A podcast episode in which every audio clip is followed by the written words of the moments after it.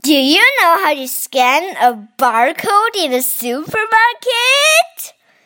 Today we will talk about it. As the scan line hits the barcode, the black spaces absorb the light while the white spaces reflect light. A photodiode in the scanner transforms the reflected light into an electrical signal, which is amplified and translated into digital code by the scanner's microprocessor. This code is then fed into the point of sale system or store computer. Is it interesting?